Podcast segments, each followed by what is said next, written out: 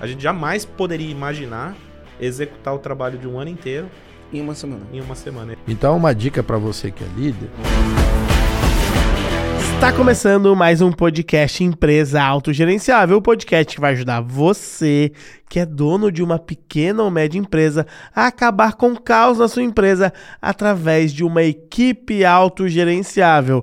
O meu nome é João. O meu nome é Rogério Valentim. Meu nome é Alexandre Jacques. E eu sou Marcelo Germano. Bem-vindos, Marcelo, Rogério, Ale. Olha só, Marcelo, a gente trouxe um cara que teve, até o momento no ano de 2022, o podcast mais visto no YouTube com a gente.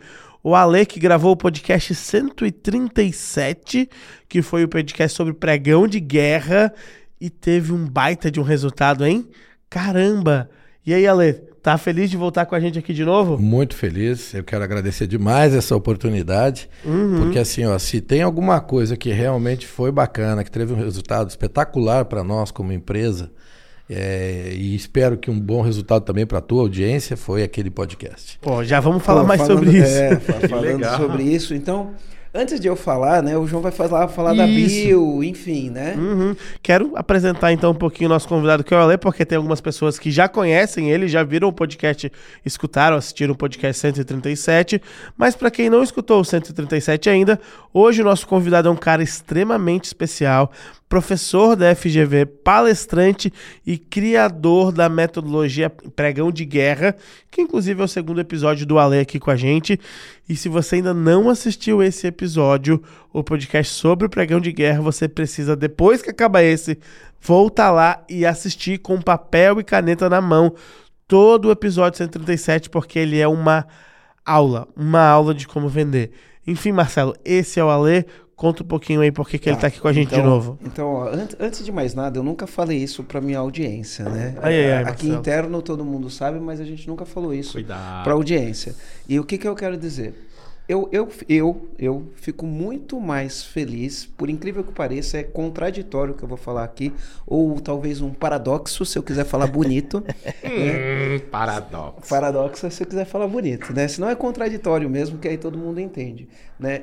Eu fico muito mais feliz quando alguém que consome o nosso conteúdo gratuito, como é o caso do podcast, tem resultado do que alguém que me pagou e teve resultado. Por que, que é um paradoxo? Por que, que eu fico muito mais feliz? Porque é lógico, como empresa a gente está nesse jogo por conta do dinheiro, sim. Né? Mas como empresa, eu acho que quanto mais vida a gente impactar e mais a gente mudar a situação das, das empresas, mais justifica o porquê a gente existe. Então, sempre quando alguém houve alguma coisa no conteúdo gratuito e a pessoa vai lá, é, me, me relata, olha, comecei a ouvir teu podcast, minha empresa era uma antes, outra depois do EAG, eu sempre dou um print, coloco no nosso grupo interno e falo, é por isso que a gente faz o que faz, Exatamente. mais uma empresa transformada com o nosso conteúdo gratuito. Né? E esse episódio específico do Pregão de Guerra foi o nosso episódio que teve o maior número de visualizações orgânicas, e eu tenho recebido alguns depoimentos, e outro dia eu recebi um depoimento muito legal.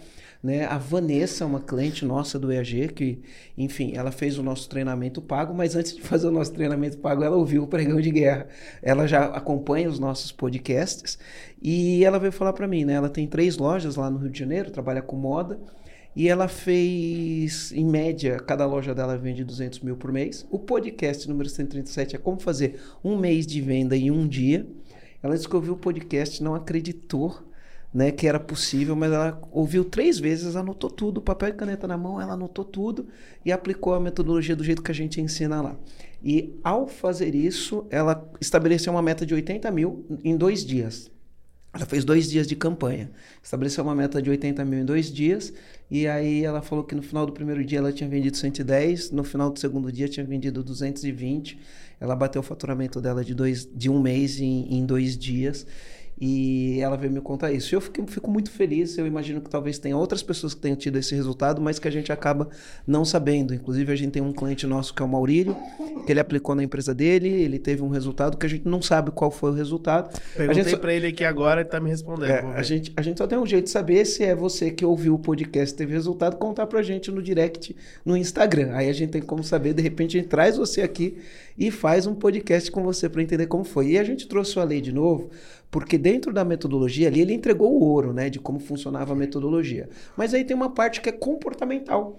E aí a gente vai falar sobre liderança é, e gestão para vendas. Então a gente trouxe o Alê para trabalhar essa parte comportamental que tem muito dono de empresa que é assim, ó, o que vai fazer a diferença no resultado é o líder. Eu falo, a empresa é um reflexo do dono, o liderado é reflexo do líder. Se a gente não trabalhar muito bem essa questão da liderança, o resultado não aparece. Então, trouxe o Alê, né? E eu vou pedir pro Alê se apresentar por ele mesmo, como ele se define. Aqui pra gente ele é o cara que vendeu 4 bilhões 4.1 agora. 4.1 atualizou. 4.1 Atualizou. bilhões, né, com a metodologia dele.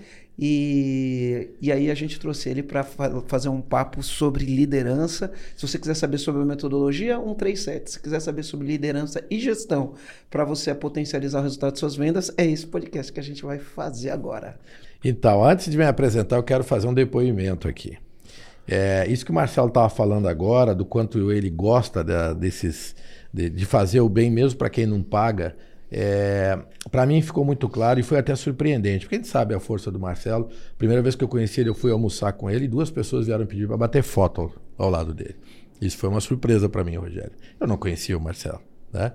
É, mas ele me mandou, no dia que ele recebeu esse depoimento, ele me mandou um áudio e um print emocionado pelo resultado que aquela a Simone, né? a Simone, não, A a Vanessa, Vanessa, a Vanessa. que a Vanessa teve e que tinha testemunhado para ele. Então assim, é, eu sou testemunha viva de que o que ele está falando não é não é truta não, é verdade. É. Bom, eu sou o Alexandre Jacques, criador do Pregão de Guerra, tenho uma consultoria aí há quase, quase 30 anos já no mercado. Sempre trabalhamos com desenvolvimento de líderes, desenvolvimento de team building, fizemos vários eh, planejamento estratégico para várias empresas de grande porte, entre elas John Deere, ArcelorMittal, eh, Souza Cruz, fizemos também para Tigre, fizemos Banco de Nova York, Mello. Então a gente tem uma, uma vivência corporativa grande. E criei o Pregão de Guerra, essa ação que já vendeu 4 bilhões em 4 anos. E tem uma promessa de vender um mês num dia. E quando eu digo um mês num dia, isso não é retórica, não, é fato. A gente tem o caso aí da Vanessa que Tem comprova. Vanessa, é. Inclusive, Vanessa, se você estiver assistindo isso, faz um contato comigo que eu quero entender o teu case e talvez fazer alguns ajustes para você subir esse número numa próxima Uma oportunidade. próxima ação, isso. E é isso. E o pregão de guerra a gente teve aqui. é, eu me propus a falar tudo, eu não escondi absolutamente nada, não guardei nada na manga e fiz de coração aberto. E tô aqui de novo com o mesmo propósito, né? Para falar um Então, pouco mais. Então vamos lá, né? Esse daí é o, o grande objetivo da gente produzir conteúdo, é impactar a vida das pessoas com conteúdo de alta qualidade. Então, de novo, caneta e papel na mão. E ó, se você teve algum, se você assistiu o Pregão de Guerra ou qualquer outro podcast que você aplicou e teve resultado, avisa pra gente no DM, né? É, Eu fico feliz, meu time fica feliz Bastante. e a gente Demais. entende cada vez mais o nosso propósito. A gente né? tem que trazer a Vanessa aqui, Marcelo. Vai trazer, vamos trazer. Vamos trazer a Vanessa vamos aqui para ela falar, porque o pessoal fica empolgado. Vem. Eu venho junto, hein? Beleza. Aí, vamos Vanessa, lá, já tá feito o convite pra você, pra gente marcar o próximo podcast com a Lê, com a Lê e com a Vanessa pra contar como é que foi ela só ouvindo o podcast tendo resultado. Vai ser legal, porque É, ela não acreditou, sabe né? uma coisa interessante? A gente começar a trazer, fazer uma- um formulário. Quem aplicou alguma coisa e teve resultado, né, é, avisa pela gente por esse formulário. E, e aí a gente vai selecionar os melhores cases e vai trazer aqui para gravar o podcast com a gente. Nossa, ia ser Né? muito legal. Vai ser legal. Então, aí. beleza. Vamos fazer isso Bora. daí. Ale, quando a gente aplica uma metodologia, né? Eu tenho, eu tenho usado cada vez mais. Eu dei cinco passos para trás. Por que, que eu falo cinco passos para trás? Porque é como se eu estivesse voltando para uma coisa que, para mim, é como se eu estivesse no, no, no primário, sabe? Primária da minha época, já entrega a idade, né? É, a minha também. E, Ah, eu não sei o que é primário. é, porque a, a- a geração mais nova é ensino fundamental 1, ensino fundamental 2. É, enfim. na minha época ainda era primário. É, eu sou de 96. Isso. E aí, e aí, por que que eu falo isso? Porque quando a gente começa a estudar liderança, quando a gente começa a estudar gestão, uma das coisas que a gente aprende é o chá. Então, pra gente o chá, né, que é conhecimento, habilidade e atitude, né, é o conceito de competências, né? Conhecimento, habilidade e atitude. Então, conhecimento é o saber teórico, a habilidade é o saber prático, é você executar aquilo que está no teórico, mas para que isso aconteça, você tem que ter atitude. Conhecimento e habilidade, ela, ela é a parte técnica da coisa. É a parte de adquirir o conhecimento e aplicar. E a parte da atitude, eu gosto de falar assim, ó. O, o conhecimento é o saber teórico, a habilidade é o saber prática, você colocar em prática.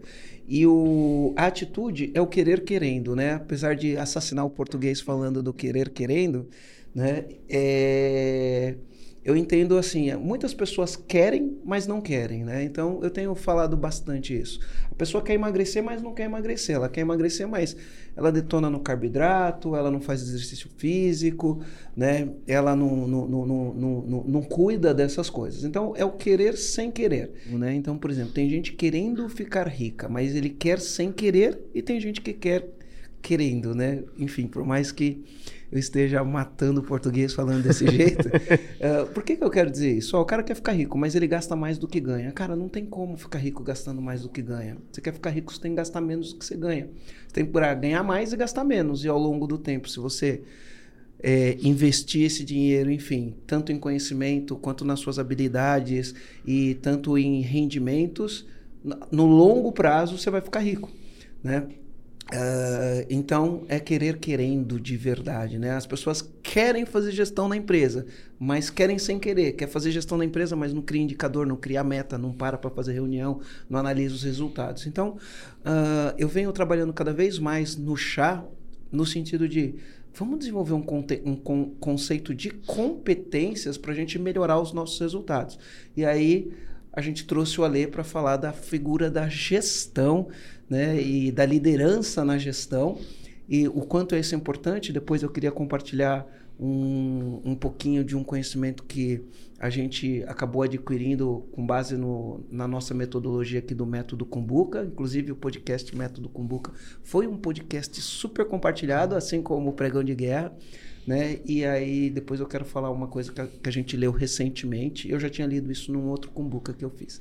Ale, vamos lá. Fala aí, qual que é o Uh, a gente não acredita em bala de prata, né? Aqui a gente tá. acredita. O que é a bala de prata, né? Aquela bala definitiva, ela mata de verdade, acaba com, com a lenda, né? Então a gente não acredita na bala de prata. A gente acredita em meta, plano de ação e execução. A gente acredita que, enfim, né? Não tem, não tem esse negócio da bala de prata. E aí tem um caminho, né? Qual que é o caminho do cara ter uma metodologia, trabalhar ele mesmo em relação a essa metodologia, liderar um time, incentivar o time para conseguir atingir resultado. A gente fala aqui que líder que é líder bate, bate meta, meta, com, com o time, time, fazendo certo. Né? Qual, como que funciona isso no dia a dia, na prática? Bom, vamos lá, eu vou dar um passinho atrás e eu quero falar um pouquinho sobre o que o Rogério citou ali. A Vanessa não acreditava, razão pela qual ela está convidada a vir participar. Cara, se eu te disser que nove em cada dez pessoas que me ligam não acreditam, e se eu te disser que alguns que me contratam me pagam para provar que eu estou errado, porque eles acham que é uma agressão eu entender mais do negócio deles do que, de, do que eles. E na prática não é assim. Eu não quero entender mais do negócio da pessoa. Eu não sou uh, mágico. Apesar de que agora pegou aquele apelido do mago das vendas, pegou aquele Boa. negócio, cara. Inclusive, meu, meu. Tem alguns rótulos que a gente. É. que é legal, tem alguns, alguns que a gente não se sente muito confortável. Então, né? cara, da última vez eu falei, eu não quero ser mago e nem ser louco. Eu quero, é, eu sou vendedor. Mas na verdade, pegou esse rótulo, meu agente, que cuida das minhas palestras, agora quer usar essa, essa nomenclatura. Muito mais. O mago e, das vendas. O mago das vendas. E assim, cara, é, a, a, as pessoas não acreditam. Eu acho que o líder, ele é um cara solitário. Ele é um cara solitário. Ele é um, é, ele é um cara que, às vezes, não tem com quem compartilhar as coisas. Quando vem alguém coloca uma, uma proposta tão ousada quanto essa, se você não tiver a abertura, a capacidade, a humildade de entender que a gente está trazendo algo novo, talvez você já tenha visto. Eu já falei isso da outra vez, eu, eu não inventei nenhuma carta, mas a combinação delas me deu uma mão vencedora. Então não é uma bala de prata, mas é uma mão vencedora. E que exige muito trabalho, muito trabalho. Quando a gente fala na questão da liderança, você puxa aqui o chá, que eu acho fantástico, porque é, conhecimento e habilidade, elas estão ali, tecnicamente se chama de hard skills, e a atitude como as soft skills, né? aquelas, aquelas habilidades mais leves, mais suaves, que tem a ver com comportamento, com gestão de pessoas e tudo mais. Cara, é, na prática é tudo muito simples. Tá? É, nós na FGV, nós usamos um, uma nomenclatura que é um pouquinho diferente de chá. A gente usa chave.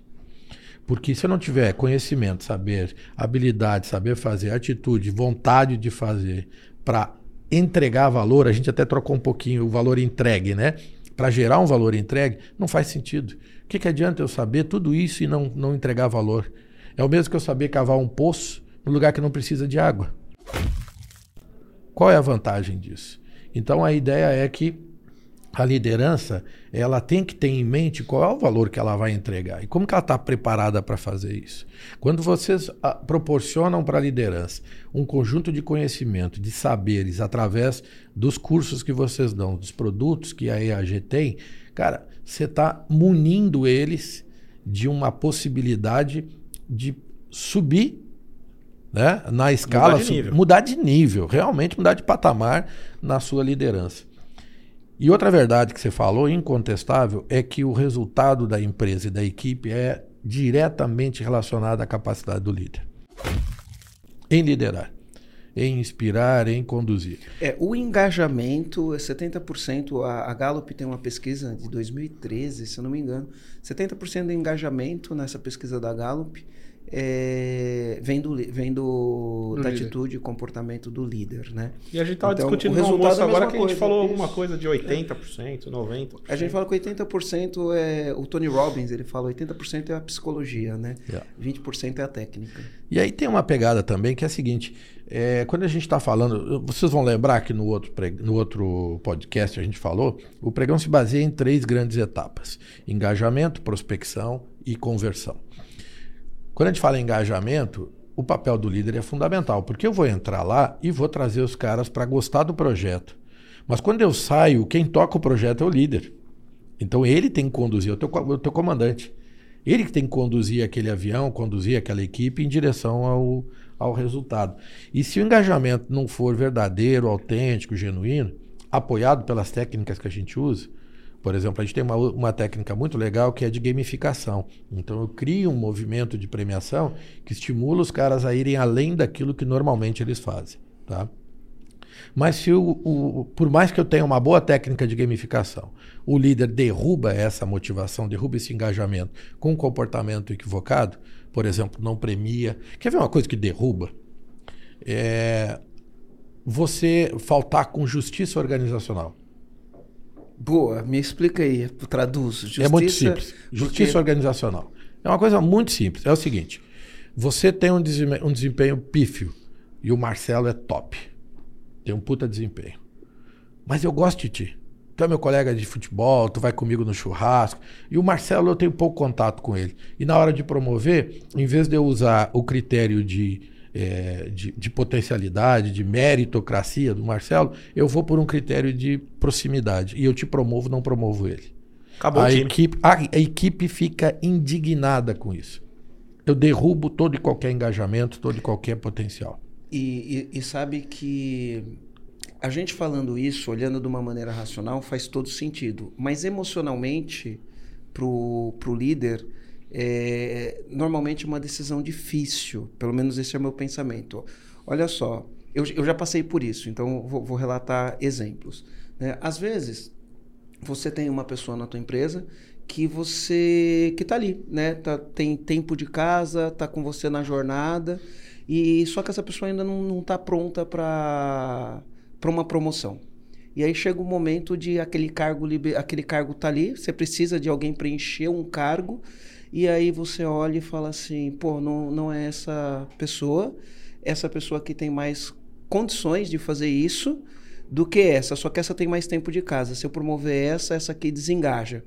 E aí tem muitos donos de, de empresa que promove o cara para um cargo de liderança, não pela, pelo resultado que ele entrega ou pela capacidade que ele demonstra, mas pelo tempo de casa, porque falta, né? Inclusive no livro do João Cordeiro ele fala isso, né? Falta essa integridade e atitude de olhar e falar, cara, eu estou disposto a fazer isso, né? E não dá para fazer omelete sem quebrar ovos, né? E aí as pessoas têm esse essa dificuldade em fazer. Então, eu acho que a justiça organizacional é um pouco disso também, né? É. Ela não, tem... não só nisso, mas no reconhecimento, premiação e tudo tem mais. Tem vários fatores, tá? É, eu, tá, o, o Lawler, ele tem seis pilares. Talvez me falte lembrar de algum, mas eu posso tentar aqui. O primeiro deles é uh, o pilar do, do, reconhec do, da, da, do reconhecimento mesmo, né?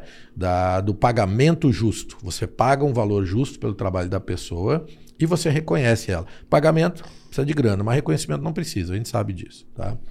Tem um segundo pilar que tem a ver com visão de futuro. Quando você é, tinha na, na gestão antiga, né? na época lá do, da linha de produção Ford, Taylor, Fayol, aquela cambada toda, você tinha linha de produção e cada um cuidava de um trechinho. Eu não sabia o que o outro fazia. Né? Então, eu não tinha uma visão muito clara, nem sistêmica do processo e nem uma visão de futuro do, do quanto a, a, não tinha muita esperança de chegar muito longe. Esse é um pilar muito forte na questão do Lauda. É, falar para as pessoas, elas entenderem onde é que nós estamos. Como é que nós estamos de vendas esse mês? Qual é o nosso resultado? Aonde a gente quer chegar? Né? Isso tem que estar visível para todos. Ficar escondendo o número, cara, é, não gera o engajamento que a gente quer. Tá? Outro pilar que ele fala também é sobre a capacidade de gerar educação para o meu cliente, para o meu colaborador. Capacidade de conhecimento. Se o cara que, principalmente essa galera mais nova, às vezes vale mais do que dinheiro. Se ela entender que não tem muito que aprender ali, já chegou no teto, ela perde energia. Então diminui o engajamento. Tá? As pessoas de alto desempenho, quando elas falar que eu não aprendo mais nada, elas vão querer ir para um lugar onde elas podem Onde elas podem aprender. Tá? É, outra coisa é a justiça organizacional. Eu usei aqui o, o, exemplo de promoção, mas eu poderia usar o exemplo de punição. Por exemplo, eu tenho combinado que é, tal coisa vai acontecer se não batermos aquela meta, ou se alguma, né, alguém pode ter algum, algum revés, ou até mesmo ser demitido em função de uma meta não batida. É, não bate a meta e eu não cumpro aquilo que eu combinei, eu deixo de ter essa capacidade, eu gero problema de engajamento. Quer ver outro que é fatal, e o Lawler fala muito bem? Transparência. Líder que não é transparente. Mas não é transparente no sentido de só falar, mas aí também no sentido de fazer o que ele fala. Então, se ele diz que vai fazer, tem que fazer. Quer ver? Aconteceu esses dias num evento nosso. Uh, foi prometido um tipo de premiação. A gente usa a questão dos envelopes, que tem aquela coisa de mérito e sorte. A gente conversou da outra vez. E na hora H, eu fiquei sabendo que eles mudaram a regra. Eu tinha uma regra estabelecida, mas internamente resolveram por conta própria mudar a regra. E a ordenação, o ordenamento ali foi feito é, pelo líder, o líder que mandou mudar aquela regra. Tá? É, Perdemos toda a estratégia de gamificação que estava bem fundamentada cientificamente. Se perdeu aquilo. E aí os envelopes que eram para ter tanto valor em dinheiro não tinham, tinham um valor menor. Eu não vou dizer qual é a empresa para não comprometer, mas o nosso resultado foi espetacular e poderia ter sido melhor ainda. Melhor ainda. Só não foi por causa disso. Tá? Mas a gente compensou com outras estratégias para recuperar. Então, é, eu não sei quantos a gente já falou até agora, mas Todos esses pilares que o Lawler traz são pilares de engajamento, de comprometimento da equipe, que não é fácil, cara. Rogério, não é fácil não é. você trazer a equipe contigo. Não é um negócio simples. E além de ser uma dificuldade é, grande, ela é uma dificuldade constante. Porque você tá, o tempo todo tem que estar tá fazendo alguma coisa para a equipe estar tá contigo. Tá? E eu acho que se a gente pudesse botar aqui um, um complemento para ajudar o Lawler, eu colocaria a ideia do exemplo. Eu acho que se o líder não der um exemplo, não adianta ele falar bonito, não adianta ele ter um discurso bacana, ele prometer muitos e fundos. Né? É o mesmo de um pai que é fumante que quer que o filho não fume. Então eu acho isso muito complicado. Me permite até fazer uma, uma referência sobre isso, uma coisa pessoal que me, me deixa até emocionado. Esse mês eu estou formando duas filhas. Uma formou em publicidade e propaganda e a outra em engenharia de materiais pela Universidade Federal de Santa Catarina. Parabéns. Cara, parabéns. Quando eu fiz a minha faculdade, eu comecei ela com 38 anos, tá? É... Eu me emociono falando isso. Eu vinha, viajava às vezes um dia inteiro, cara, e chegava cansado e ia para a faculdade. E eu não desisti. Tá? Eu comecei com 38, porque eu já tinha faculdade, eu entrei com 18, fiquei 10 anos, jubilei, achava que sabia tudo e mandava os professores a merda e na verdade não sabia, eu é que não sabia nada. Eu com 38 eu voltei para a faculdade, passava por esse perrengue de às vezes trabalhar, viajar muito, mas eu fui até o fim. Eu, eu sabe, eu segurei a onda, eu ia para aula sabendo que eu tinha que dar o exemplo para as minhas filhas, porque um dia eu podia cobrar delas. Como é que eu ia cobrar delas que elas se formassem se eu não desse o exemplo? Então, isso foi uma coisa de pai, mas que também é um líder dentro, dentro da casa, né? Desculpa aí essa, sim, esse sim. momento pessoal. Legal, legal. Não, mas é, é, muito bom porque a gente exemplifica o que, que é dar o exemplo, né? Fazer o que fala. Esse é tipo isso. de coisa. É. é. aqui a gente tem o, o hábito de leitura, né? A gente é. estava conversando com o Leandro agora há pouco ali, falando que a gente tem um hábito de ler. E aí tem livro dentro da mochila, tem livro na prateleira, tem os livros para ler, tem os livros lidos. Aí você anda aqui pelos corredores do EAG, a gente tem uma biblioteca enorme. Bom, se a gente não tiver o hábito de ler, como que a gente vai cobrar Como vai pessoal, cobrar isso? É né? exatamente disso leitura, que a gente está né? falando. Exatamente disso que a gente está falando. E quando a gente tem um, um projeto é, que é tão audacioso, tão pesado, que, eu, que, é o objetivo das pessoas que estão aqui nos vendo. Pô, como é que eu faço para fazer o meu mês em um dia? Como é que eu faço para crescer o meu negócio? Para poder ter uma vida mais organizada, sem tanto envolvimento, sem estar tanto no olho do furacão, que é o que a gente ensina. É, as pessoas precisam cada vez mais se agarrar na, nos fundamentos. Os fundamentos fazem toda a diferença. Então, esses fundamentos que o Lawler traz aqui, eu acho que são importantes para o líder poder entregar o resultado. Legal, ó. você falando de fundamentos, eu tenho um pensamento aqui sobre fundamentos pela minha experiência prática mesmo, né? Então, assim, ó, uma experiência prática, por exemplo, né? A, o próprio caso que você trouxe da pessoa que mudou uma regra do, da metodologia. Quando você tem fundamento, tem metodologia, enquanto você não domina a metodologia, você não pode querer é, criar coisas diferentes, né? Porque se der errado, você vai falar que é a metodologia que não funcionou. Isso. Né? Então não pode querer criar. Então a, a, a, inovação ela vem de eu domino uma metodologia e depois que eu domino ela, eu tento coisas diferentes, mas eu já sei o que funciona, o que funciona para ver se o meu resultado melhora. Né? Então eu vejo muitas pessoas pegam a metodologia e falam, não, eu vou fazer desse jeito que desse jeito fica melhor. A pessoa acha que fica melhor, né? Não é um bom discípulo, né? Então, é assim, o, o bom discípulo, ele, ele segue exatamente aquilo que o mestre fala. Né? Ou segue exatamente aquilo que está na metodologia, sem querer inventar. Eu vejo isso, por exemplo, quando eu falo de gestão, eu vou falar de PDCA, aí as pessoas querem inventar, não seguem o PDCA na prática. E aí não tem um resultado, porque fica inovando, né? Querendo, achando que está inovando, mas na verdade está dando um tiro no pé. Então isso é uma das coisas, né? É, querer inventar sem dominar o que está o, o, o que tem na mão, né? E a segunda coisa são as crenças, né? As crenças limitantes. Por exemplo, a gente treina os comandantes e a gente fala que tem que fazer gestão à vista e os números têm que estar à vista. Essa é uma crença. Pô, mas eu vou divulgar o quanto eu quero faturar para os meus funcionários? É uma crença limitante. Eu vou divulgar o quanto que eu quero atingir de resultado nessa campanha? Né? Mas aí, se eu divulgar esse resultado, vão me pedir aumento? É uma crença limitante. Quer ver outra coisa? Ah, se eu treinar o colaborador, investir um dinheiro para treinar nele e ele foi embora. É uma crença limitante. Se você não treinar e ele ficar, né? Então, o, o, quanto essas crenças atrapalham o líder em todos os, os aspectos, né? Se você puder nomear outras crenças, Vamos enfim. lá. Né? Bom, primeiro eu quero falar uma coisa para você que está nos assistindo. Aqui não tem combinação nenhuma, isso aqui é tudo de improviso. Só que o bacana aqui é que a gente, um levanta e o outro chuta, sabe? E é assim, ó, é, é, eu queria falar exatamente disso e você está levantando a bola para mim agora.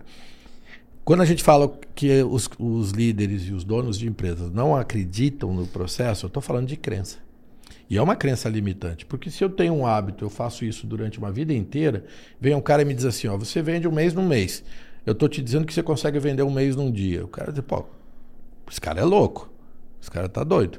Bom, é, essa crença limitante, ela transita desde lá da liderança, ela vai até o cara que vai fazer a venda acontecer que vai estar lá na operação junto conosco, derrubando as paredes e botando a mão na massa. Eu já cansei de dizer em tom de brincadeira, os caras perguntam: o que, que você faz? Eu digo: eu engano as pessoas. Eu digo que elas podem, elas acreditam que podem e fazem. Simples assim. Os caras acham uma graça, né? Pô. Mas, de fato, é exatamente é isso, real. cara. É exatamente isso. Só que a parte mais difícil é ajudá-las a acreditar que elas conseguem fazer. Sabe por quê? Porque é, existe uma teoria que fala que a gente nasce para ser saudável, rico, feliz, para ter tudo de bom. Só que a gente vai empilhando lixo, a gente vai empilhando crenças. Cada vez que a gente toma um tapa, ouve um não, cada vez que você pega o telefone e vai ligar para prospectar para um cliente, o cara te trata mal, aquilo vai te causando uma sensação de desmerecimento. E a gente vai empilhando esse lixo de uma maneira tal que você esconde o teu verdadeiro eu, o teu potencial, o teu self. E aí, cara, como é que sai disso? Vem um maluco lá, você faz um, um curso com Anthony Robbins, vai lá, assiste uma palestra do Marcelo, ouve um, um cara como eu falando e olha que eu me coloquei no nível do Marcelo e do Anthony Robbins agora, tá? É, é muita pretensão. Mas a ideia é que às vezes vem um iluminado e fala alguma coisa que afeta o coração do cara e o cara tira aquele lixo de cima e se permite crescer como uma oportunidade. E um fato é o seguinte: quando passa o pregão, a empresa muda. Ela muda porque se você tem, por exemplo, o João que está hoje já fez quatro vendas e quer fazer mais quatro. Ele vende por mês, três vezes quatro, ele deve vender uns 120, não sei o que, que ele está vendendo, mas 120. Tá? Cara, se eu fizer. cheio. É, se eu fizer. Essa daí, 120 vendas. Olha isso. Cheio, isso não estava combinado, hein? se eu fizer o João vender 120 num dia, ele vai se contentar em vender 8 por dia depois disso? Nunca mais. Nunca mais. A régua sobe. E esse é o papel que a gente faz com a metodologia que a gente traz e com toda a base que. O nosso trabalho é muito complementar, cara. EAG e pregão de guerra são duas coisas que andam muito juntas. Porque vocês dão a base do dia a dia, do conhecimento, do aprendizado, da estruturação, do processo. Da e cultura eu, de Da resultado. cultura de resultado. E eu entro para mostrar que dá. Ô, Ale, mas assim, quando a gente está falando desses, é, dessas crenças, né? Quais são. Que o Marcelo comentou algumas, você trouxe outras. Quais são outros sabotadores que uma empresa tem, ou que o dono de uma empresa tem, que pode realmente estar agindo contra o resultado que ele possa ter dentro do negócio dele, assim, olhando para vendas, olhando para essa área comercial? Cara, são inúmeros. Eu vou te dar um exemplo. Quando, Na quando, psicologia positiva. é, quando eu entrei tem- com a. O cara fala que são nove, né? O Xart Chamini fala que são nove sabotadores. Mas enfim. Vamos lá, eu conheço eles na prática, tá? E na prática é o seguinte: eu- quando eu trouxe esse projeto que eu fiz para um, eu apresentei ele para um dono de concessionária, na verdade um diretor de um grupo de concessionárias. Eu mostrei o pregão, já tinha feito com outras empresas, resultado espetacular. O cara disse: Isso aqui é impossível de realizar numa concessionária de automóvel. Você nunca vai vender um mês em um dia numa concessionária. Não sei se eu contei isso para vocês. Contou, a gente falou disso no podcast. Isso é uma crença. Isso é uma crença extremamente Eu- limitante. Eu tenho uma crença limitante que é assim, mas no meu negócio. Eu falo, essa crença é a crença que estraga tudo. Quando Isso. você fala mais no meu negócio, né? Ela já criou o bloqueio que você não precisa. Exatamente, porque Nós fizemos um ano em um mês. Em um mês ou em uma semana? A semana passada?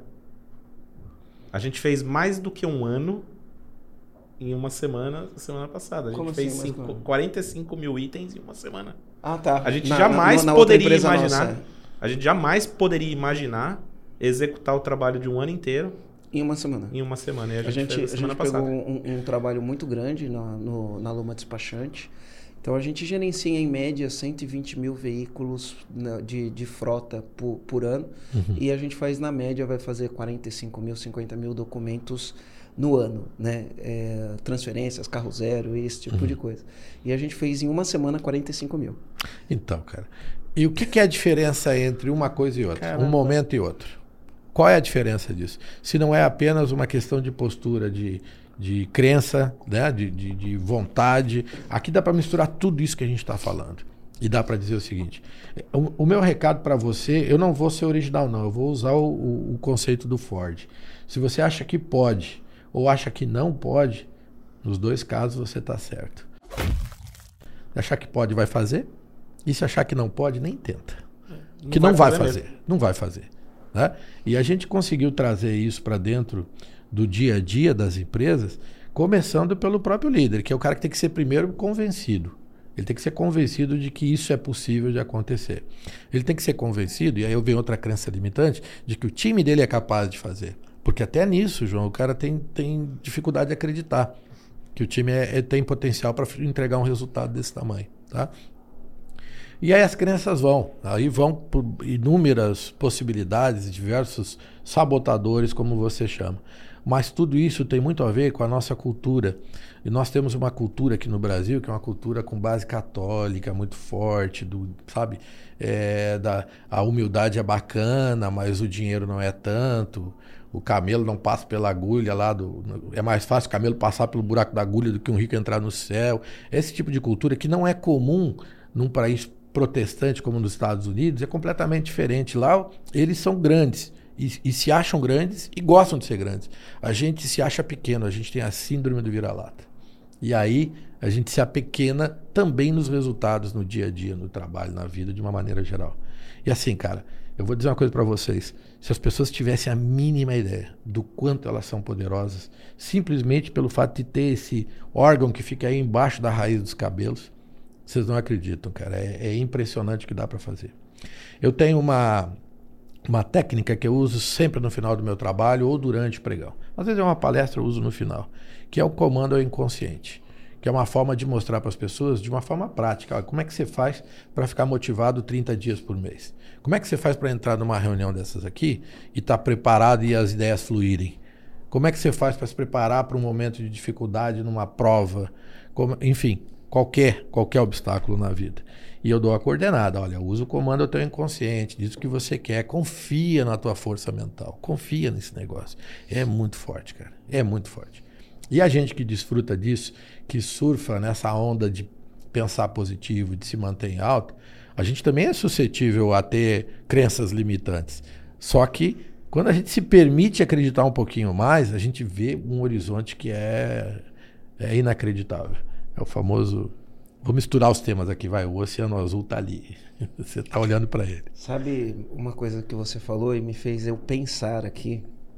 Uh, por exemplo, eu falei para você que minha agenda até o final do ano está tomada, né? Tomada. Então é assim, a gente está num ritmo de trabalho, é um ritmo intenso de trabalho, né? Agenda, agenda tomada até o dia 18 de dezembro, minha agenda está completamente uh. tomada. Tá Não mesmo? completamente, mas está ali, né? Bastante, bastante tomada. E para a gente lidar com esse volume de atividade que a gente tem, por conta dos projetos que a gente tem, eu, eu falo que a gente é quase que um atleta corporativo. Atleta né? corporativo. É, Essa é, um, um atleta corporativo. A gente tem, tem que encarar como se fosse um atleta. O atleta ele vai, ele treina, ele tem que cuidar da alimentação, ele tem que dormir bem, ele não pode ir para balada, ele tem que tom... enfim, ele, ele, ele tem coisas que não dá para negociar. Então ele, ele tem que ter um objetivo. É o, o meu caso hoje. Então o que, que eu faço hoje? Né? Para eu conseguir aguentar esse ritmo intenso, então eu tenho minha programação das 6 da manhã até as 10 e meia, que é a hora que eu vou dormir. Então eu acordo 6 horas da manhã, e eu não negocio, porque se eu for negociar, se eu for barganhar, eu não, não vou para academia. É. E eu sei que para a gente ter uma, um, um, uma performance, né, a performance vai depender de uma série de coisas. Então eu acordo de manhã, por exemplo. Ah, hoje, hoje eu estava na academia e aí eu cumprimentei lá uma, uma moradora do meu prédio, que treina lá no mesmo horário que eu. Aí eu perguntei para ela se ela estava feliz. Ela falou: Ah, eu estou feliz, mas eu estou com dor de cabeça hoje, né? Aí eu olhei e falei, ainda bem que você veio treinar. Você não, não, não barganhou com a dor de cabeça. Porque senão o que, que a pessoa faz? Ela fala assim, aquele lance que eu falo querer querendo, né? Ela fala, ah, hoje eu não vou treinar porque eu tô com dor de cabeça. E aí você dá um, um, uma plausibilidade pro teu cérebro de sempre arrumar uma desculpa para não fazer o que precisa ser feito. E ele vai né? achar. E, e, ele vai achar ele isso vai achar. daí. Então, esse, esse lance de, cara, é isso, ó, não dá para negociar na hora do, do, da refeição, no meu caso, daqui até o fim do ano, eu tenho que ter uma alimentação muito boa para me gerar energia e gerar performance. Eu tenho que fazer exercício físico, eu tenho que comandar minha agenda. Né? Então, eu tenho que controlar minha agenda, tenho que ser muito efetivo naquilo que eu estou fazendo. Eu tenho que estar com a mente afiada, e para estar com a mente afiada, você depende de todos esses fatores, não é só, ah, vamos ali trabalhar. Não, você tem que cuidar disso, tem que gerenciar isso daí. Você está ralado, né? Porque vai tirar hum. férias agora, quero eu vou tirar cuidar. férias. É, ainda tem umas férias no meio do caminho, ainda bem que tem umas férias. Quero né? ver cuidar. Terceiras férias no, no, do ano. Minha agenda está tomada, mas nesse meio aqui, eu estou indo para Itália. E ó, eu tô um Vai mês sem tomar. Massa, ó, eu tô um mês sem tomar vinho, né? Eu tirei o álcool. Nesse lance que eu falei, cara, eu tenho que cuidar da minha energia. Uhum. E eu sei que o álcool repleta a minha energia. Né? Mas eu vou para Itália agora, vou ficar lá de férias um, de, nesse encaixe de agenda que a gente tem. E aí eu vou tomar vinho, né? Eu vou tomar vinho. Então, ali só eu um vou me liberar. Mas quando, é, só, só um, um pouquinho. pouquinho. Né? Imagina, vai vou tomar super barato, toscana, né? vou, vou só de super tomar, toscana. Vai comer massa, vai comer pizza, vai ser uma loucura. Agora, deixa eu te falar uma coisa sobre isso que você está falando, Marcelo, que eu acho que é muito relevante. É, uma vez eu fui fazer, eu fui contratado para fazer um curso que eu nunca tinha dado, um tema que eu tive que estudar para dar, que era sobre gestão do tempo. Você sabe que foi muito, foi muito importante fazer aquele curso, preparar aquele material, porque eu descobri uma coisa, João. Eu descobri que o tempo não é gerenciável. Você não gerencia o tempo. Você gerencia é prioridades. E gerenciar prioridade é saber do que que você vai abrir mão. É isso. Isso é f... Do que que você vai abrir mão? Você vai abrir mão de dormir até mais tarde, ou de comer uma lasanha gostosa, em prol de uma outra necessidade? Esse é o papel do líder. Ele tem que saber abrir mão também, fazer essa, essa priorização, entender é, qual é a, a, o, o que, que, é importante né, para que ele atinja os, os, objetivos dele. Então, assim, isso que você falou é, é, é, fantástico. Acho que tem, tem que saber priorizar, tem que saber abrir mão e tem que estar disposto a pagar o preço, porque não é fácil.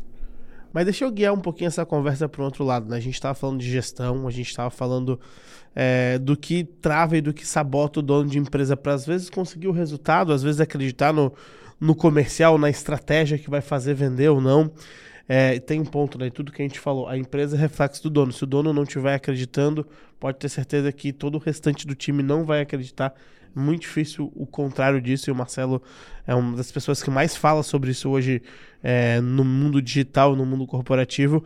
Mas olha só, para a gente trazer um pouquinho mais de detalhe, quando a gente está analisando todos esses pontos da gestão, quais são os indicadores, quais são os principais indicadores de gestão de time comercial, de gestão de vendas que, quando o Alexandre trabalha num projeto, é, que precisam ser realmente medidos? Quais são esses principais indicadores hoje? Vamos lá.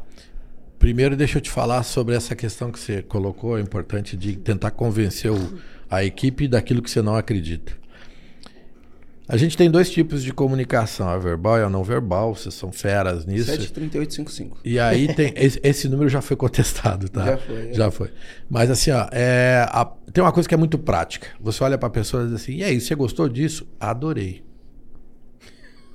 não sei nem como consegue, né? Olha isso, eu estou dizendo não com a cabeça e falando que sim com a boca. Quando eu crio esse tipo de, de é, falta de entrosamento, de, de, de, de ser é, concreto no que eu falo em relação ao que eu mostro, a equipe percebe, qualquer pessoa percebe. A incongruência. A incongruência, essa é a palavra que eu estava buscando. Você não é congruente é, do ponto de vista do que você está falando em relação à tua própria postura não verbal. Isso é muito forte e muitos líderes passam por isso sem se dar conta. Então, uma dica para você que é líder, acredite no que você vai fazer, porque senão você vai falar uma coisa e o teu corpo vai mostrar outra e as pessoas vão perceber. E aí fica aquela sensação assim, Rogério, não gosto desse cara, bicho, não sei porquê. Não acredito nele e não sei porquê. E aí realmente você perde, perde a mão do negócio, tá? Mas falando de indicadores agora, para a gente trazer para indicadores do time de, dos times de venda. A gente gosta muito de fazer uma matemática reversa. Essa matemática ela parte do quanto eu quero vender, aí eu vou calcular quanto eu preciso, qual é a minha taxa de conversão, quanto eu preciso de, de prospecção, de leads, para fazer o trabalho de prospecção e chegar no resultado que foi é, almejado. É, esses indicadores eles são concretos e eles não podem ser rebatidos. Se você duvida disso, é melhor você duvidar da lei da gravidade. Se jogue do décimo andar com a certeza que não vai cair, porque é mais fácil você não cair do que os indicadores não funcionar. Estou sendo muito radical? Não. Mas, mas a é, ideia é, é essa mesmo. Os caras não acreditam, isso, cara. A gente vive isso no dia a dia, né? Então, é. É, a gente tem, a gente entra o mês, a gente tem uma meta de geração de lead e uma meta do custo né, desse lead. E aí, dos números de lead que a gente gera, a gente sabe quantos são qualificáveis e não qualificáveis, porque a gente tem histórico. Dos qualificáveis, a gente tem uma conversão de quantas pessoas vêm para uma sessão estratégica. E aí, da sessão estratégica, a gente tem uma conversão de quantas pessoas compram. Isso. Então, a gente tem esses números historicamente, porque a gente é, mede, a gente olha isso, e aí fica mais, fica mais fácil a gente atingir o resultado que você olha, você quer vender tanto? Você tem que gerar mil, mil leads na ponta tem que garantir uma boa qualidade desses leads, tem que garantir um custo tanto né, para a geração desse, desses leads. E para quem não sabe, lead é um contato, né? É, a gente tem que garantir a qualificação desses leads. Eu tenho que ter um time muito bem treinado na pré-venda, tenho que ter um time muito tre bem treinado na venda para conseguir atingir o resultado. E aí eu tenho que trabalhar cada um desses pontos e trabalhar a motivação das pessoas. Porque, ó, ele falou indicador de venda, né? Mas aí eu vou pensar num, num, numa mentalidade que atrapalha a venda. Não tem ninguém que ouve menos não que um vendedor. Todo mundo ouve não. Certo? É. Ouve não, não, não, e dependendo do que você faz, sua conversão vai ser 30%, dependendo do que você faz, sua conversão vai ser 10%. Né? Dificilmente vai passar de 30%. A gente, eventualmente, a gente passa de 30%, 32%, já chegamos a 48%. Se for no lançamento, a gente tem um número maior de. Aí é. O lançamento é fora da curva porque é 75% a nossa meta e a nossa média também, né? O último lançamento que a gente fez foi 75% de conversão. E então você tem isso. Mas o que acontece no dia a dia do vendedor que está no campo de batalha? Ele vai lidar com um monte de não, né? Então é, a gente já começa a olhar assim: quando o cara toma o primeiro não, ele está de boa. Quando ele toma o segundo, o terceiro, um telefone que bate na cara, ele começa a achar que. Aí tem. Como ele lê isso, né? Se ele achar que aquilo é um problema dele, ah, eu não dou sorte, ah, eu não sei fazer, ah, minha abordagem é ruim, se ele trazer isso para o pessoal, né? Ele fica com receio de fazer a próxima ligação, porque fica. ele não quer tomar outro não, né? É o não é uma rejeição, né? O não é uma rejeição. Agora, se ele olhar e falar, meu, vou seguir a metodologia próximo, próximo, próximo, próximo, e eu entender que faz parte do jogo, né? E eu vou, ter, vou, vou performar mais. Só que esse jogo derruba o emocional se a pessoa não está preparada. Tá, ela tem que ter resiliência, ela tem que saber tomar um soco na boca do estômago e se recuperar para o próximo, para a próxima ligação, como né? o líder ajuda esse esse cara Boa. que está ali na frente, no, no front, no campo de batalha, a ter resiliência. O que, que o líder faz? Qual é o papel dele? Bom, eu, eu já trabalhei bastante sobre resiliência também, é um tema bastante sensível e, e desenvolver isso nas pessoas não é a coisa mais fácil do mundo. Tá? Mas o papel do líder é, ele é fundamental para essa resiliência, porque ele acaba sendo aquele cara que está ali como um anteparo, né? Ele é o cara que. É, é, você conhece a história do, do comandante que pedia a, a camisa vermelha? Comandante, ele, comandante de um navio, quando aparecia o, um barco, o pessoal dizia para ele: comandante, barco inimigo a bom bordo. E ele dizia: imediato, traga minha camisa vermelha. Comandante, inimigo a este bordo. Ele pedia imediato, traga minha camisa vermelha, antes da batalha. Um dia perguntaram para ele, comandante, por que, que o senhor pede a camisa vermelha antes da batalha? Ele disse, porque se eu sangrar, a minha equipe não vê. Eu sou, eu preciso estar ali como um anteparo mesmo. Eu tenho que mostrar que eu estou firme na, na, na, luta, porque o vermelho esconde. Um dia disseram para ele, comandante, 10 inimigos a este bordo. Ele olhou e disse, imediato, traga minha calça marrom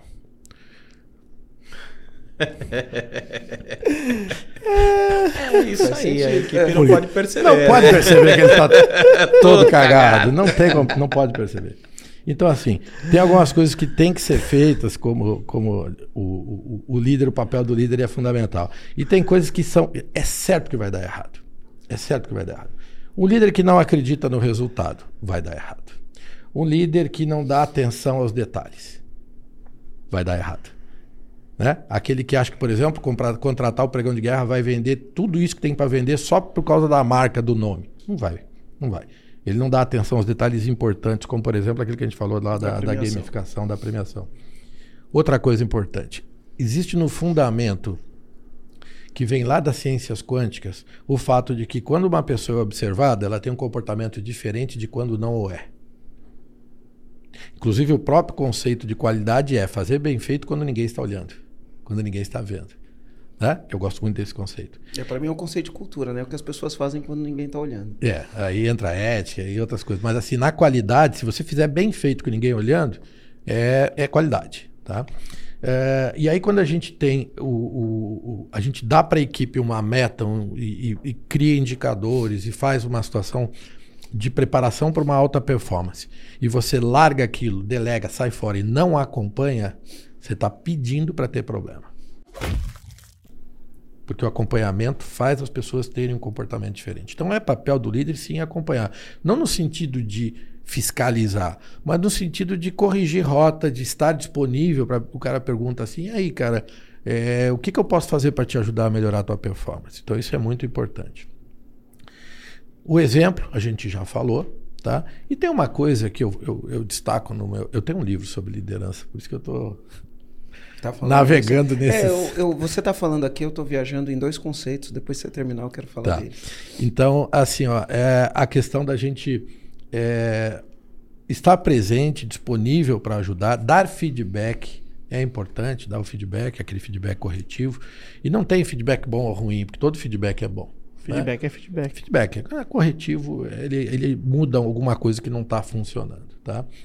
E aí, dentro dessa lógica toda, o, o papel da liderança é estar presente e disponível para desenvolver outros líderes. Você falou uma coisa legal antes que eu ia falar e acabei deixando passar.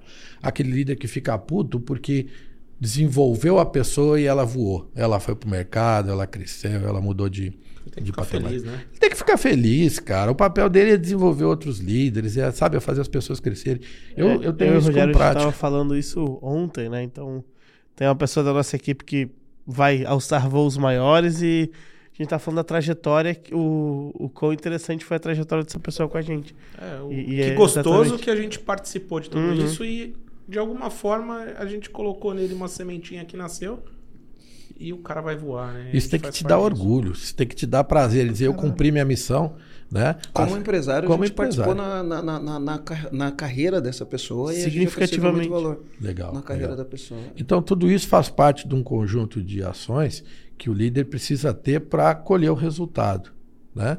E, e eu quero só dar uma, um, uma, uma dica para você que está assistindo Está muito curioso como vender o mês em um dia. Assiste o podcast 137, se você não assistiu ainda. Porque esse aqui talvez não faça tão sentido se não tiver o outro Se não antes. tiver o outro, isso. Não, e já que você deu a dica... Marcelo, só um ponto, né? Você que está aqui escutando a gente até agora, que talvez já tenha escutado o podcast 137, não esquece, dá um like aqui no YouTube. Compartilha. Se compartilha no YouTube, compartilha se estiver no Spotify. É muito importante, principalmente escutar esse podcast com papel e caneta na mão. É, a gente fala papel e caneta na mão, mas todo podcast, Marcelo, eu tô aqui com um bloco de notas, anotando eu um monte de, de coisa. Eu meu bloco, bloco de nota aqui. Porque já fico preparando o meu comando, mas já vou anotando algumas coisas aqui que a gente vai pegando. Então, se nós que estamos aqui participando, tendo essa consultoria gratuita, estamos anotando. Não é você que tem a possibilidade de pegar um papel e caneta que você não vai anotar, né? O Alexandre já vem com papel e caneta aqui do lado tá aqui, dele, ó. né? Estão falando, eu estou tomando nota aqui, porque eu estou aprendendo também. Então, ó, de, eu vou falar de, de, de, duas coisas diferentes e um eu vou explicar, o outro eu vou deixar um pouco meio no ar, porque eles são complementares. Então, um complementa o outro, né? Uh, você falou da física quântica, e a física quântica, ela traz um, um conceito para gente né, que fala que a realidade muda de acordo com o observador. Né? Então, o criador da realidade é o observador. Então, no caso, se eu sou líder da empresa, eu sou o criador da realidade dessa empresa. Né? A realidade muda de acordo com o observador. Enfim, tem vários estudos que falam sobre isso. Como eu disse, é, eu não vou cavar um pouco nisso. Mas tem uma outra coisa que é parecida com isso, que é o efeito Pigmaleão. Tudo isso são estudos que foram desenvolvidos, né? E no efeito Pigmaleão, que eles chamam de efeito Pigmaleão, o que, que foi feito, né? Foi, foi pego numa série de alunos em algumas classes e aí foi feito um teste de QI com esses alunos. E aí chegaram para os professores de, de, cada classe e falaram: olha, esses daqui são as pessoas da tua classe que tem o QI mais elevado. E fizeram isso com, com todos os professores. No final do ano, aqueles alunos que falaram que tinham o QI mais elevado, eles tiveram um melhor desempenho. Uhum. Detalhe, né? Não eram necessariamente. Não, é, de, o detalhe desse experimento é que, que esses alunos não eram os que tinham o maior QI. E aí, o, o que, que é o efeito Pigmaleão, né? Que a, é, ele está naquele negócio, né? Pô, se eu olho para essa pessoa, eu acredito nessa pessoa que ela tem potencial, eu me comporto com ela de maneira diferente. E aí eu mudo a realidade e essa pessoa tem um melhor desempenho. Então, é esse conceito aqui na liderança é importante.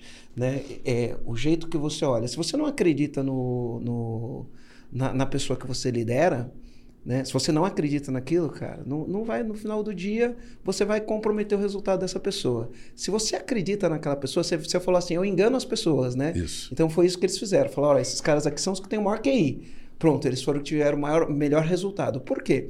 Provavelmente o comportamento do professor com aquele é, funcionário, né, do, com aquele aluno, o comportamento do professor com aquele aluno foi diferente.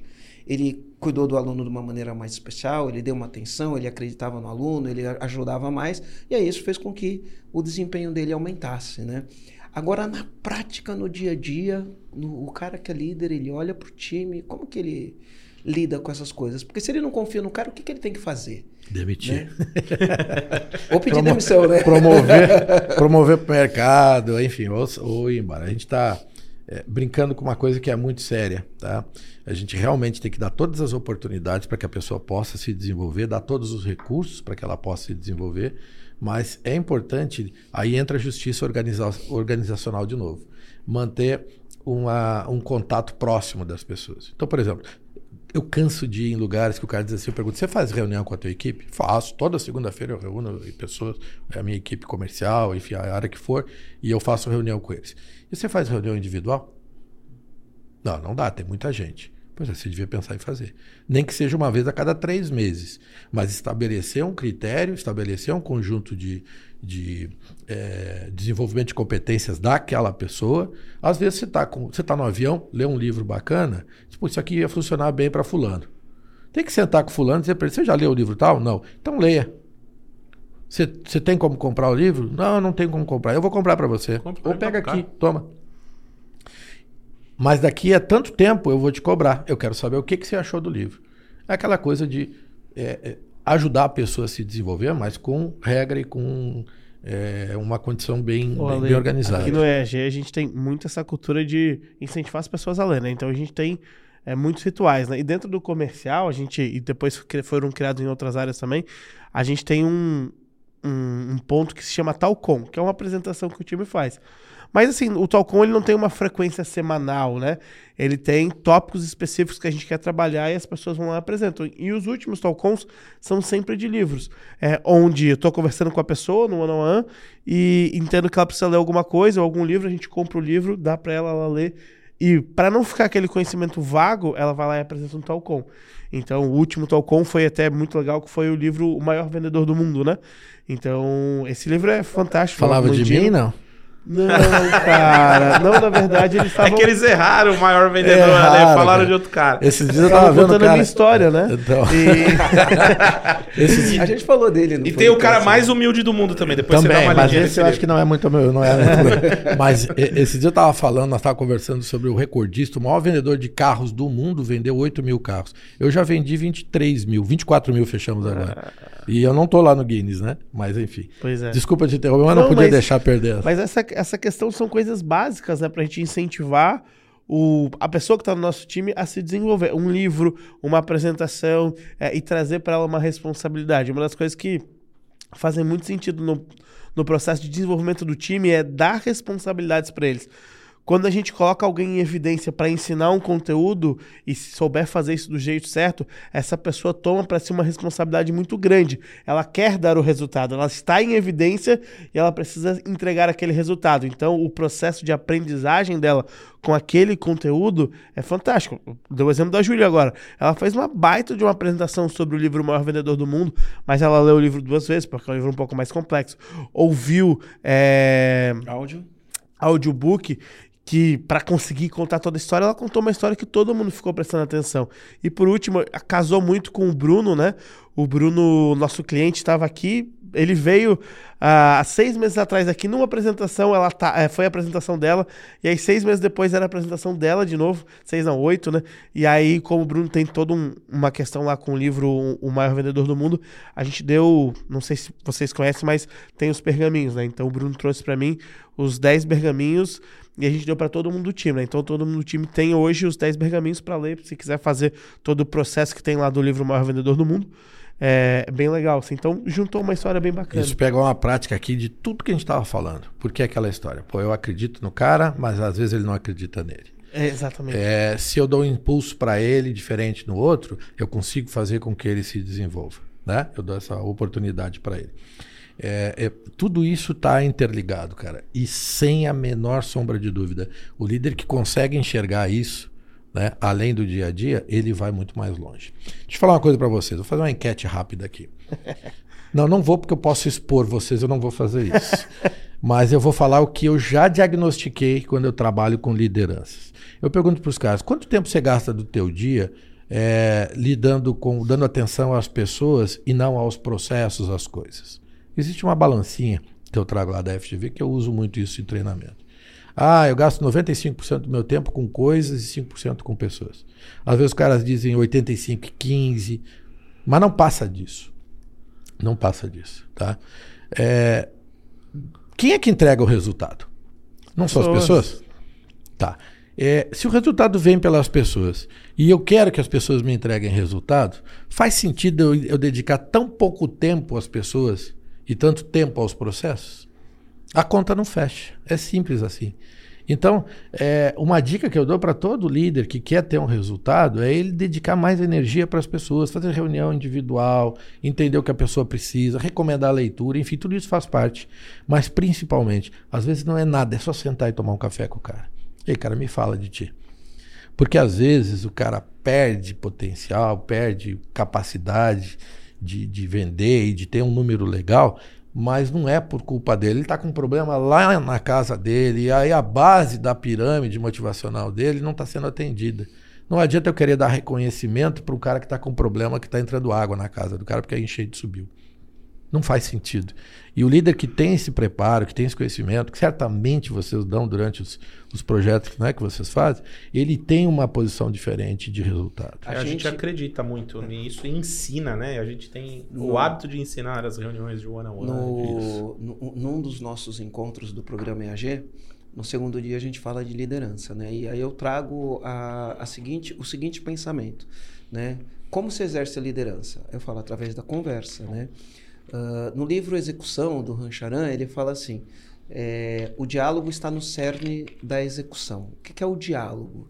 Né? Diálogo, se a gente for pegar na etimologia da palavra, dia é através, né? e logo é sabedoria ou palavra. Né? Então, através da sabedoria ou através da palavra. Então, se o diálogo está no cerne da execução, a conversa está no cerne da execução. Né? Porque como você promove o diálogo? Através da conversa. E então eu acredito muito nisso. E aí o que, que a gente tem como prática no EAG como ritual? E uma das coisas que a gente ensina, a gente ensina cinco tipos de conversas diferentes.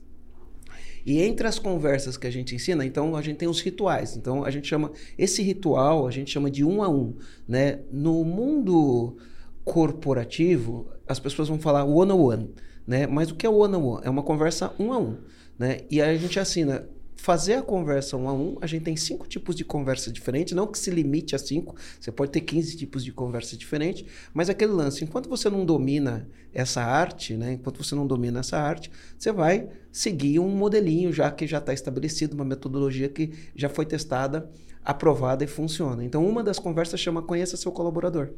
Isso. Quando você tem uma conversa para conhecer o colaborador, não é uma conversa para falar de desempenho, não é uma conversa. Não, é para você conhecer quem é a pessoa. Essas coisas a gente descobre. É. E aí a gente pode ajudar as pessoas a trabalhar essas questões. O Rancharan, ele tem uma frase que eu brinco muito com ela. Ele diz assim: pessoas entregam números, números não entregam pessoas. É dele. É, por isso que a gente faz gestão de números Eu tenho uma frase pessoas. que contesta isso daí.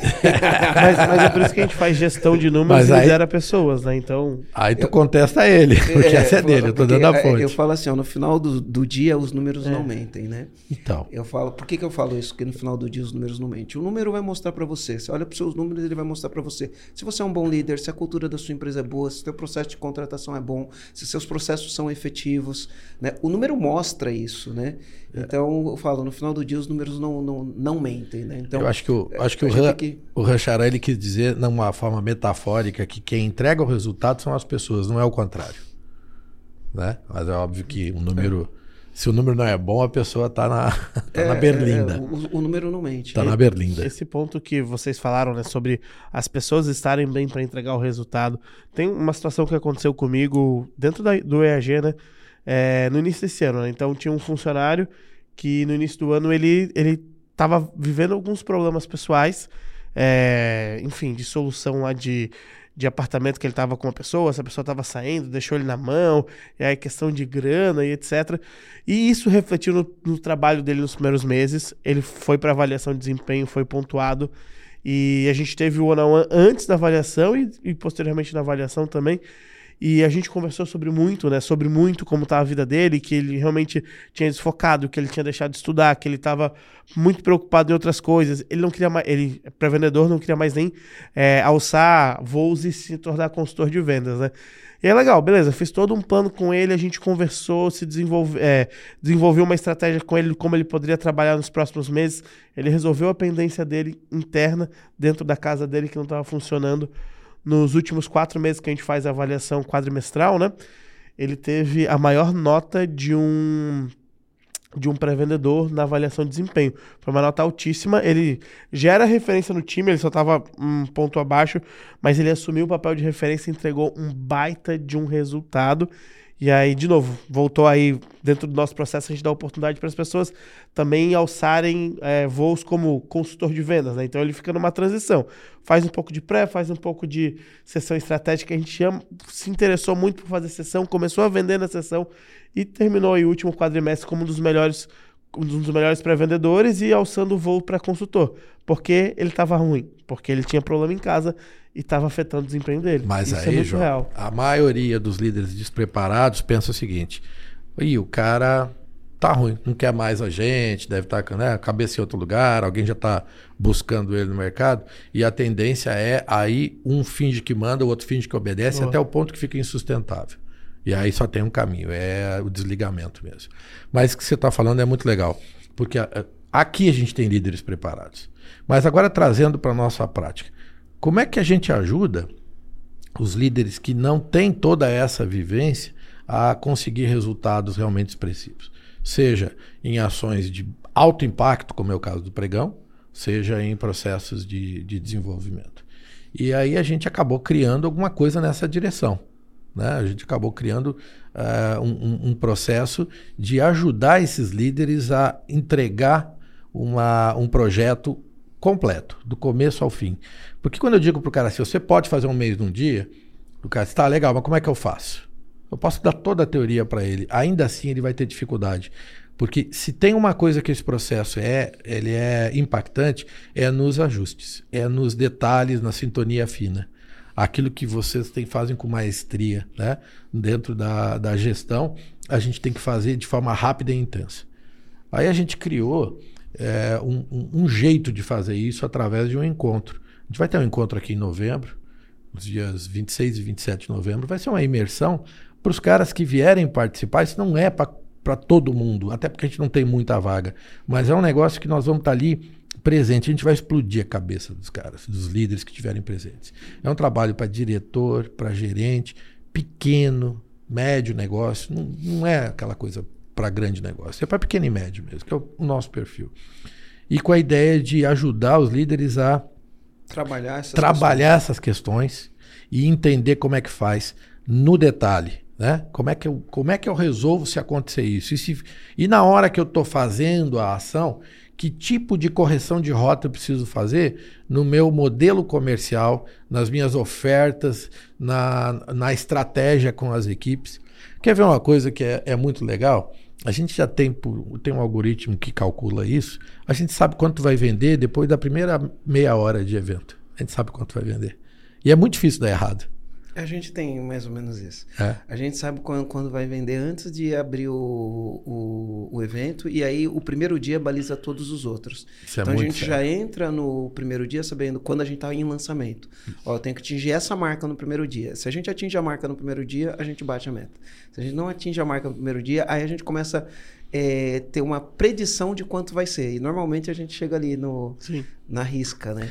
Então a ideia desse, desse, dessa preparação desses líderes, é, a gente saiu e eu, eu, relutei muito em fazer essa imersão, porque é, primeiro não dava tempo, é mais ou menos que nem o Marcelo, a nossa agenda também é muito corrida. E segundo, porque é, a, a, enquanto a pandemia não tivesse realmente resolvida, as pessoas não estavam dispostas a ir acumular com outras. Isso aí já virou passado. A gente já está se acumulando e está tudo certo, a demanda por por evento presencial está cada vez mais forte. E a gente vai fazer então, vai ser em novembro, vai ser aqui em Floripa, num hotel pé na areia, né? com a ideia de passar dois dias para explodir o cérebro do cara e fazer ele sair de lá entendendo como, como ele é capaz e como ele faz a equipe dele ser capaz de entregar um mês num dia. se não tiver em evento do EAG, eu vou estar tá lá com certeza, hein? É, eu acho convidado. que é dia de evento nosso, né? Eu, eu acho que é dia de evento nosso. Mas, é, se você tiver que escolher entre ir no, no, meu evento ou no da EAG, vai no da EAG. não, mas eu quero mas, estar presente. Mas você pode mandar um, uma pessoa do teu time, o teu gerente de vendas, para fazer o dele, enfim. Isso. É dia 26 e 27. Dá pra gente fazer alguma condição especial para quem tá ouvindo aqui, né? Que assistir lá o Pregão de Guerra 137, assistiu esse, ouviu, assistiu esse podcast aqui. Como que a gente faz? Vamos criar um cupom? Vamos criar. A pessoa se inscreve, a gente cria um link específico aqui pelo EAG. Tá. Cria, cria um link específico, a gente vai deixar esse link disponível na, na descrição do vídeo ou no, no, no, no próprio Spotify ou no, no YouTube, ou enfim, qualquer plataforma que ela for, a gente coloca esse link. Legal. Vai entrar nesse link e aí coloca um cupom. Boa. Né? E aí, vamos, vamos criar esse cupom aí? Vamos, deixa eu falar uma coisa para vocês. A gente tem, está programado para a primeira leva, para a primeira turma, não tem um nome para isso. Primeiro lote. Primeiro lote. Você vê que eles têm muito mais experiência de evento do que eu. o primeiro lote está programado para sair por R$ 3.999. É 4 mil, tu me devolve, eu te devolvo um real. Tá? é 3.999 para cliente, para quem comprar via o link do, do EAG, eu vou dar 10% de desconto. Legal. A tá? gente tem que criar Qual que é o, o link e o cupom, né? O cupom a gente até falou, como é que é? EAG 31 em 1. Não. É, EAG em 30 um. em 1. 30 em 1. É, 30 EAG a gente vai colocar na descrição do texto, né? Tá. EAG é, numeral 30, 30 em, em, em numeral 1. 1. Porque 31 né? São 30 dias de venda em um dia. Em um dia. Isso. Por isso que é 31. E, e aí tem 10% de, de desconto, onde tem. vai aprimorar essas questões, né? Exatamente. Da liderança, da gestão de venda, da, do engajamento do time e tudo mais. A gente Mas já está é na segunda. O mais importante é o desconto que o cara vai ter com o cupom ou é o quanto ele vai vender? Ah, não tem a dúvida. Se ele, não se ele fizer a conta do quanto dá o, o, re, o resultado financeiro de 30 dias dele né? 30 dias. Porque na prática, quando eu digo 31, também, Rogério, não tem essa ideia do cara vender o 30 dias no primeiro dia e depois passou 29 dias sem vender. Na verdade, ele vai fazer dois meses em um mês. Só que um mês vai ser concentrado naquela venda que está ali. Né? Então, sem sombra de dúvidas, vai valer a pena para ele. Tá? E a ideia é fazer realmente uma, um, um trabalho é, diferenciado. A gente tem muita dinâmica. De, eu, eu já fui muito famoso por ser um grande dinamicista, na época que eu só trabalhava com team building. Né? Então, é, é muita prática. É assim, ó, vai ter troca, experiência, network e, e muitas dinâmicas assim poderosas, tá? Que vão fazer o cara sair de lá com a cabeça Putz, transformada. Eu quero muito ir. Seja bem-vindo. Você é meu convidado. Pode mandar o time inteiro. Aqui é 20 não dá pra mandar não, o time é, inteiro porque dá, vai parar o dá. time inteiro. Mas né? se eu não for, vou mandar o Matheus. É... Eu acho que tinha que ser mais que um, João. Acho que tinha que mandar umas não, é, quatro pessoas. É questão de liderança, né? Não, pô, tem uma. Enfim, tem que ver quem que vai estar nos eventos. Mas enfim, é, já tô muito afim de ir. Eu adoro Legal, dinâmicas, cara. eu acho sensacional. E caramba, vamos lá, né? é, eu acho que eu tenho um pouquinho de didática, então eu tenho duas preocupações muito grandes. Quem tem que dar o show é o meu time. É o time que está ali de cliente que está assistindo. No último evento, essa é a segunda, é a segunda edição da Academia Pregão de Guerra. A primeira foi antes da pandemia. Academia né? Pregão de Guerra. Academia ah, Pregão de Guerra. É. A, a, primeira edição foi em São Paulo e a gente fez uma dinâmica para. Olha só que louco. Então você é gerente, você tem uma concessionária, você tem outra, você tem outra, eu tenho outra. Formamos grupos e eu pegava os teus leads, os teus clientes que não compraram, os teus que não compraram naquela semana, quem disse não para ti e quem disse não para mim. E a gente trocava. Com os aprendizados do dia anterior, você tinha que aplicar e tentar resgatar esses clientes para ver fechamento, se fechava carro ou não. Em uma hora de dinâmica, nós vendemos oito carros. Oito carros dentro do evento. Assim, com o lead que já tinha passado. Já, já tinha dito não. Já tinha dito não. Já Sabe que o, o, a gente tem um amigo que é o Léo Castelo, né? Ele é o fundador da 300 Franchise, empreendedor Endeavor. Eu conheço empreendedor do ano. E ele fala que não existe cliente é, inativo, existe empresa inativa. Legal. Né? Eu tenho usado uma terminologia aqui. Eu andei visitando alguns, alguns comandantes e eu tenho usado a terminologia, né? Você é causador de vendas ou sofredor de vendas, né? Tem isso também. Tem né? utilizado bastante. Então tem muita empresa que sofre vendas. O que é sofre venda? O cliente liga e compra. Né? Ele só tira pedido. Apesar de você. apesar do é, vendedor. Apesar, apesar, da empresa apesar não ter departamento comercial, o cliente liga e compra, ou por indicação, ou sei lá. Né? Então são os sofredores de venda. E tem os, os causadores de venda, né? Aqueles que têm metodologia, aqueles que olham quais são os canais de atração do cliente, aqueles que olham para a base do cliente, para vender mais para o mesmo cliente. Enfim, né? A gente, eu, tenho, eu tenho percebido esse, é, essa diferença em quem na venda atua de maneira intencional para causar a venda. Né? Então eu acho que isso é legal, né? Resgate com. Vamos, vamos mudar a abordagem, vamos mudar o script, vamos entrar em contato com quem já disse não para gente e vamos converter o não em sim. E aí, comandante, estou aproveitando aqui para passar para te dizer que existe uma oportunidade para você definitivamente acabar com o caos na sua empresa através de uma equipe autogerenciável. Essa oportunidade é o programa EAG. O programa EAG é constituído de três fases. Primeira fase, uma sessão estratégica, onde a gente vai te dar clareza do seu negócio, a gente vai te mostrar o que te impede de chegar lá, a gente vai te mostrar quais as oportunidades você consegue ter a partir do momento que você remove os obstáculos e garanto que você vai sair de lá energizado. Depois disso, se a gente aperta a mão e faz negócio, a gente vem para a segunda parte, onde você recebe acesso a uma plataforma que pode acessar você e todo o seu time para praticar metodologias de gestão que funcionam e dão resultado. Depois disso, a gente vai ter duas aulas ao vivo online, onde a gente vai gerar para você um desafio, um desafio de gestão. E você vai ter que cumprir esse desafio com todo o teu time. E aí a gente vem para o encontro presencial, três dias onde a gente trabalha cultura, liderança e gestão, e após isso, a gente vai fazer um plano de 90 dias. E se você quiser ainda, você pode ter acompanhamento de um especialista no método do EAG. E para você acessar essa oportunidade, é só você clicar no link. Se você estiver assistindo no YouTube ou nas outras plataformas de podcast, vou deixar um link aqui. Clica lá no link, preenche o formulário e a gente entra em contato com você. Deixa eu contar um caso rápido para vocês. Nós pegamos agora, fizemos um trabalho com uma, a maior indústria de fixadores da América Latina. Eu posso dizer o nome que porque que eu é não fixador? vou dizer. Parafuso, prego Parafuso, tá. e outras coisas. Cola, que é a Caesar. Joinville. Uma empresa altamente conservadora, 60 anos de mercado, líder de mercado, e a gente foi lá fazer um trabalho para eles. A gente conseguiu, em dois dias, vender o equivalente a um mês e meio de vendas, tá? Dois dias, um mês e meio. Nós dobramos o ticket médio, mas a gente conseguiu resgatar de clientes inativos o que eles normalmente fazem em dois meses e meio em dois dias. Tá? E foi assim espetacular. Foi uma, um divisor de águas dentro da empresa. E eu digo isso porque agora eu posso dizer que a gente ajudou a vender do parafuso ao caminhão, porque de tudo isso a gente já a gente já passou. É, com resultado a gente, a gente tem um, um, cliente que ele ouviu o pregão de guerra, ele vende carroceria. E aí, quando a gente estava no, no Alavanque Seus Lucros, que é um treinamento que a gente tem, ele estava no dia, ele tava, tinha. Era, era, era o, no, no nosso último dia de, de treinamento, ele estava no segundo dia dele de pregão. De pregão. E ele disse que as, as vendas já estavam já estavam bombando. Então, eu vende fiz... tudo, né? De, Aí, ó, saiu a quinta venda hoje. Ó. De parafuso. Eu fiz com, com a Librelato. A Librelato é uma, uma empresa de carroceria Sim. de caminhão de Criciúma. Sim. E a gente foi o nosso segundo cliente. A gente vendeu 30 milhões em 6 horas. Vendemos todo o estoque que estava preso. Na época era um momento muito ruim do mercado de caminhões. Estava muito ruim mesmo. 50% off. A gente vendeu é, um estoque que estava 500 dias parados. Dois meses a produzir. E assim, só para brincar, vendemos de consórcio. Era para vender 10, é, 10 cotas. A gente vendeu 123 cotas.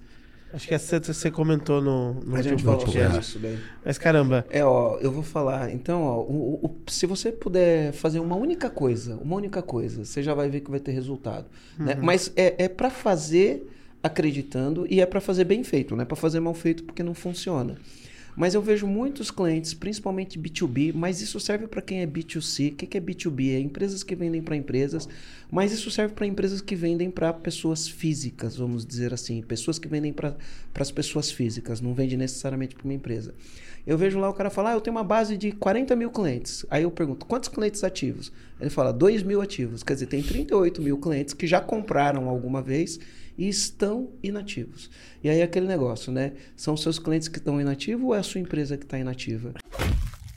Empresa né? inativa. Então, entre em contato com esses 38 mil clientes, aplica alguma metodologia, faz alguma campanha, alguma ação, ouve o pregão, coloca esses caras no, no funil, né? E vamos buscar resultado, né? Sem dúvida. Eu acho que quando a gente.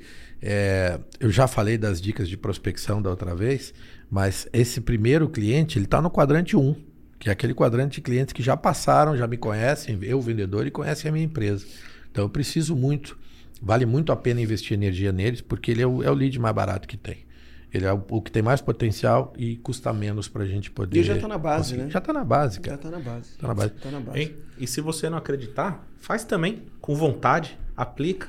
Atitude. Vai lá, né? mostra é. pra gente que a gente estava certo, que dá certo. Faz com Exatamente. vontade. A atitude é mais importante do que a crença. Eu até vou te fazer uma pergunta agora, Rogério. Você prefere um cara com atitude ou com conhecimento? Prefiro um cara com atitude, cara. Porque O conhecimento, a gente ensina, pro cara. cara. A gente ensina. Agora você pega às vezes um cara com tremendo conhecimento que não tá afim, Exatamente. aí não vai, né? E graças a Deus já tivemos desses de, de tudo, assim. Deu, deu para tirar a experiência, né? Da, das vivências aí. Mas vamos lá agora, a parte muito importante desse podcast. Os comandos. Ai, meu Deus. Exatamente. Ó, não sei se tu já anotou o teu. Vou Eu começar anotei. com o Marcelo hoje. Marcelo anotou já o comando, Marcelo? Eu anotei meu comando. Então, fala aí. Qual foi o teu o, comando o, hoje? O, o meu comando é que a gente não pode parar de desenvolver competências, né? No dia que a gente parou de desenvolver as competências, a gente parou no tempo e a gente vai ficar para trás. Boa. Rogério. Eu tenho. Se você falar que não dá, você tá certo. Se você falar que dá, você tá certo também.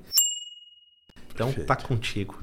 Ale. Perfeito. Seu comando. Cara, o meu comando tem a ver com a, a- aquilo que vocês falaram em relação à estruturação e a, a manter a empresa funcionando com constância, né?